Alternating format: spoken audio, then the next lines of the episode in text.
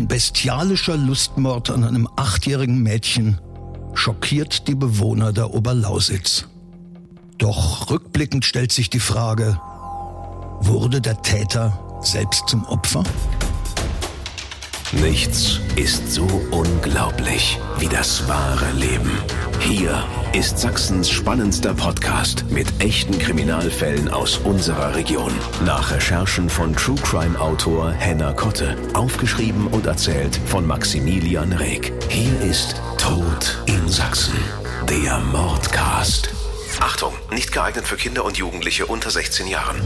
Heute ein Schokoladenherz für einen Mörder. 12. Juni 1938.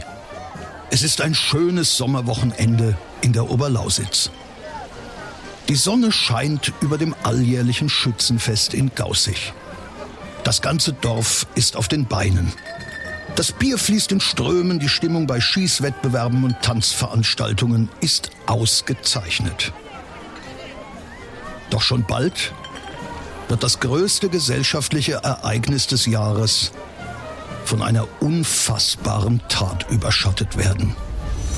True Crime Autor Henner Kotte war mit uns am Tatort. Wir stehen heute in einem Wäldchen bei Gaußig hinterm Kirchteich.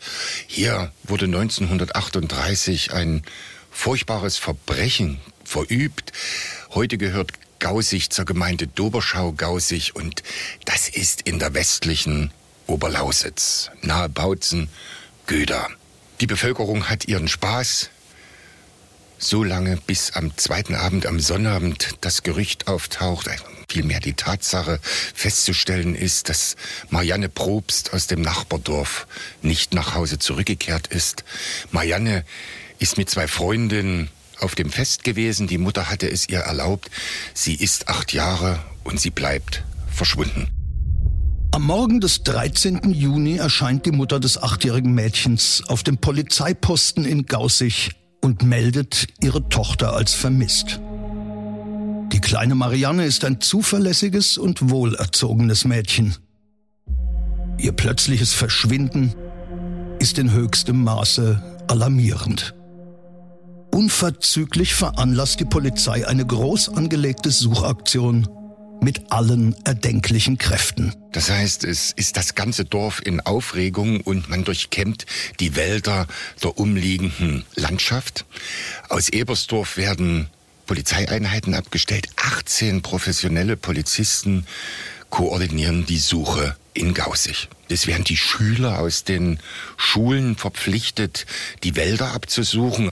Es ist die Zeit des Dritten Reiches, die SA wird mobilisiert und Truppen der SS. Und die Suche bleibt zunächst erfolglos, bis am Nachmittag gegen dreiviertel vier ein Hitlerjunge das Geldtäschchen der Marianne Probst findet im Wald. Der Schüler meldet seinen Fund sofort an die Polizisten die gerade in der näheren Umgebung unterwegs sind. Einer von ihnen dringt in das Dickicht des Fichtenwaldes vor, an dessen Rand die Geldtasche gefunden wurde. Nach wenigen Metern macht der Beamte eine schreckliche Entdeckung. Er stößt genau hier, wo wir jetzt stehen, im Wäldchen auf die Leiche der Marianne Probst. Sie war nackt, Sie zeigte Spuren von Gewalteinwirkung. Sie lag auf dem Rücken.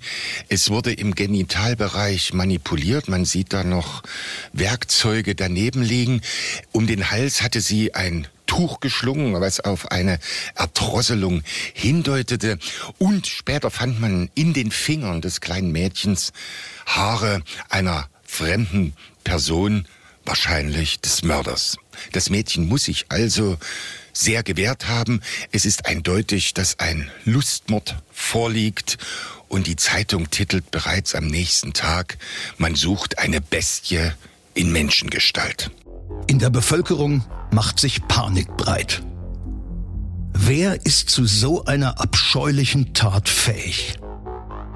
Anders als heute ist man 1938 nicht so mobil. Lokale Festlichkeiten wie Schützenfeste werden deshalb nur von Menschen der umliegenden Gemeinden besucht.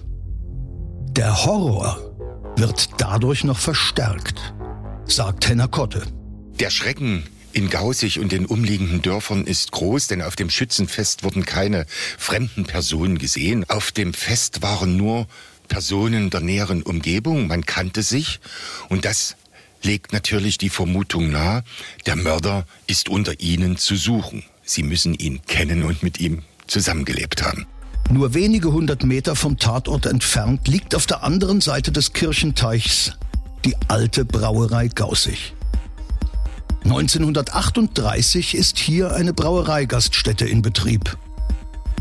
Als Polizisten die dortigen Wirtsleute nach verdächtigen Beobachtungen fragen, werden sie fündig.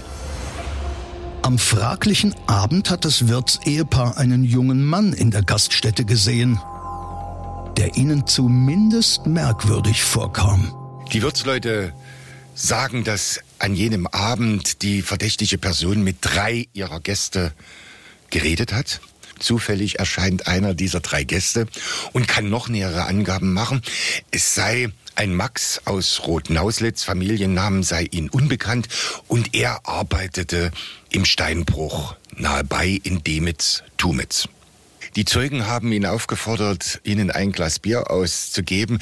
Das lehnte dieser verdächtige junge Mann ab. Er sagt, er hätte einen Fahrradunfall gehabt, was auch seine dreckige Kleidung erklärt. Und er müsse sich jetzt wieder nach Hause begeben.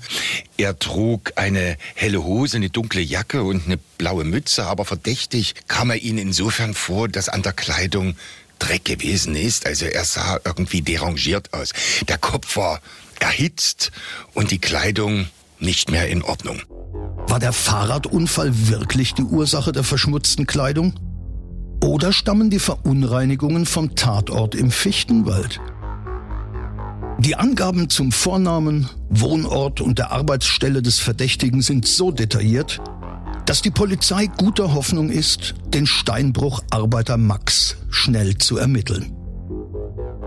Noch bevor die Nachforschungen Früchte tragen, verhilft der Zeuge aus der Brauereigaststätte zu einem noch schnelleren Fahndungserfolg. Wenig später erscheint der Zeuge bei der Polizei noch einmal und macht die Aussage, er hätte soeben jenen Verdächtigen auf dem Schützenfest in Gaussig gesehen. Die Polizei sucht die Örtlichkeiten auf, wo das Schützenfest noch weiterhin im Gange ist und nach längerem Suchen finden Sie den Verdächtigen Max Konzok. Zwecks weiterer Klärung wird der Verdächtige zum Polizeiposten Demitz-Tumitz gebracht, wo er auch arbeitet im Steinbruch. Er gibt allerdings zu Protokoll, er hätte mit diesem Fall gar nichts zu tun mit der Leiche, er sei woanders gewesen, er hätte auch andere Kleidung getragen. Doch die Zeugen können eindeutig bestätigen, dass er derjenige war, der die helle Hose, die dunkle Jacke und die blaue Mütze an jenem Abend getragen hat. Es ist offensichtlich, dass Konzok lügt. Das macht ihn dringend tatverdächtig, sagt Henner Kotte. Als die Polizei sich näher mit Max Konzoks Biografie beschäftigt, stellt sich heraus, dass er schon mehrmals bei der Polizei auffällig geworden ist. In seiner Akte finden sich mehrere Straftaten. So hat er bereits eine Brandstiftung begangen, und zwar aus Wut. Er war am Abend im Dorfe zum Tanz und hatte die Bekanntschaft eines Mädchens gemacht, die er gerne nach Hause begleiten wollte.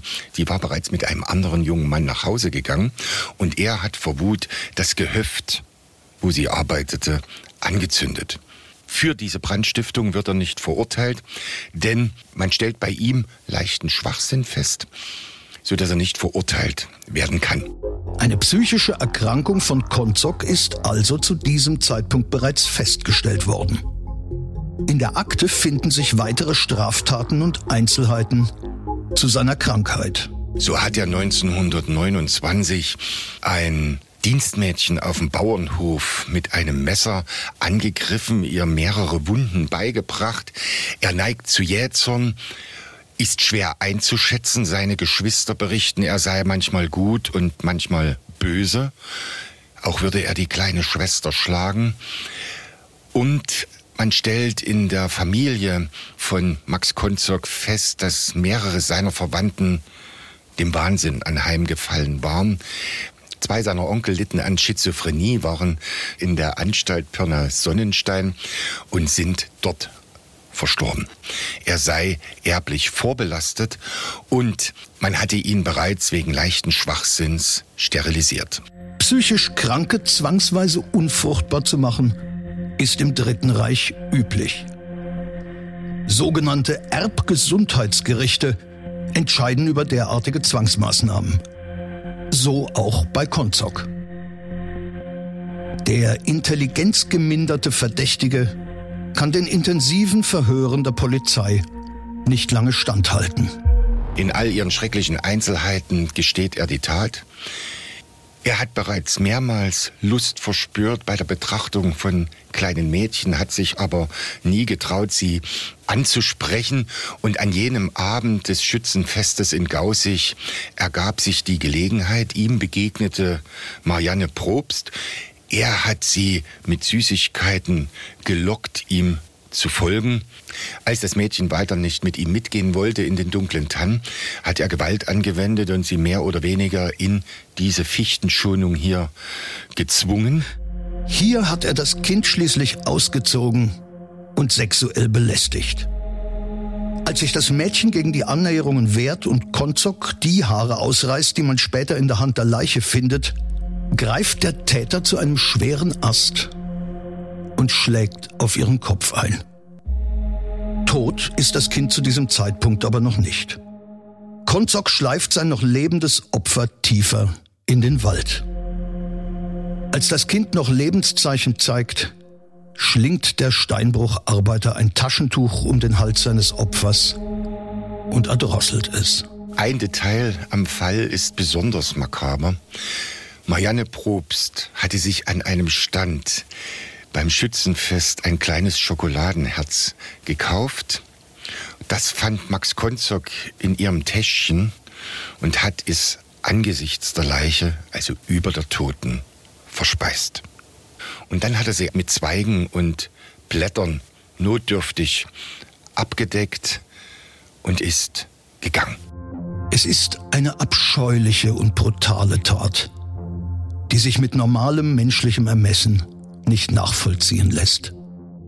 Weil erhebliche Zweifel an der Schuldfähigkeit des Täters bestehen, soll er psychiatrisch untersucht werden, sagt Henner Kotte. Hermann Paul Nitsche, der Leiter der psychiatrischen Klinik in Pirna-Sonnenstein, wird um ein Gutachten gebeten. Pirna-Sonnenstein ist eine der Kliniken, wo Geistesgestörte umgebracht werden. Paul Nietzsche stellt eine psychische Störung bei Max Konzok fest, allein aus der Aktenlage. Die Schuldunfähigkeit jedoch verneint er und Max Konzok kommt in Bautzen vor Gericht. Die systematische Tötung psychisch Kranker ist in der Nazizeit gängige Praxis. Auch ohne Vorliegen einer Straftat. Nietzsche macht sich nicht einmal die Mühe, den Angeklagten persönlich zu begutachten. Konzok selbst beteuert vor Gericht immer wieder, dass er nicht vorgehabt habe, dem Kind etwas anzutun. Dass er etwas Unrechtes getan habe, habe er erst erkannt, als er verhaftet worden sei. Doch aufgrund des Gutachtens aus Pirna Sonnenstein wird er mit aller Härte des Gesetzes bestraft. Das Todesurteil für Max Konzok wurde am 20. September 1938 vom Gericht in Bautzen verkündet. Die Revision wird verworfen.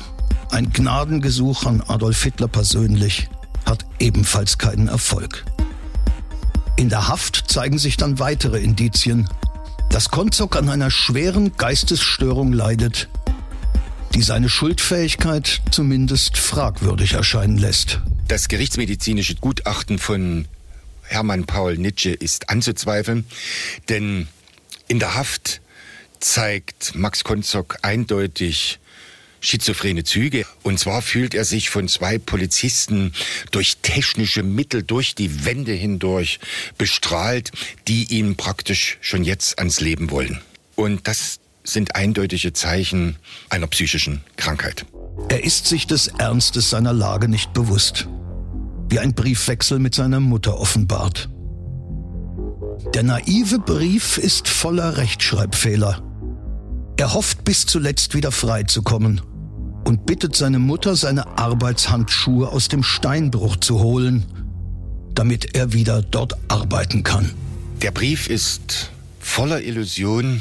Seine Mutter antwortet Max auf seinen Brief und das ist ein sehr beeindruckendes Dokument, denn sie gibt ihm praktisch noch ein Stückchen Hoffnung, obwohl sie weiß, dass das Todesurteil vollstreckt werden wird. Also man sieht in diesen Worten der Mutter ihre Zwiegespaltenheit. Sie möchte dem Sohn nicht alle Illusionen nehmen, gleichzeitig weiß sie, dass Max hingerichtet werden wird. Am 6.01.1939 um halb sechs wird Max Konzog als Mörder im Hof des Landgerichts Dresden mit der Fallschwertmaschine enthauptet. Der ehemalige Leiter der Klinik Pirna Sonnenstein, der das fragwürdige Gutachten erstellt hat, muss sich nach dem Zusammenbruch des Dritten Reichs für Verbrechen gegen die Menschlichkeit verantworten. Ihm wird die Beteiligung an gut 100.000 Tötungen von psychisch Kranken vorgeworfen, sagt True Crime Autor Henna Kotte. Hermann Paul Nietzsche wird nach dem Krieg verhaftet und zum Tode verurteilt und hingerichtet. Seine Leiche wird dem Anatomischen Institut in Leipzig überstellt und dient noch der medizinischen Ausbildung. Tod in Sachsen. Der Mordcast. Der Podcast mit echten Kriminalfällen aus Sachsen. Alle Folgen jetzt überall, wo es Podcasts gibt. Autor und Erzähler Maximilian Reg. Recherche True Crime Autor Henna Kotte. Tod in Sachsen. Der Mordcast ist eine Produktion von Regiocast, deutsches Radiounternehmen.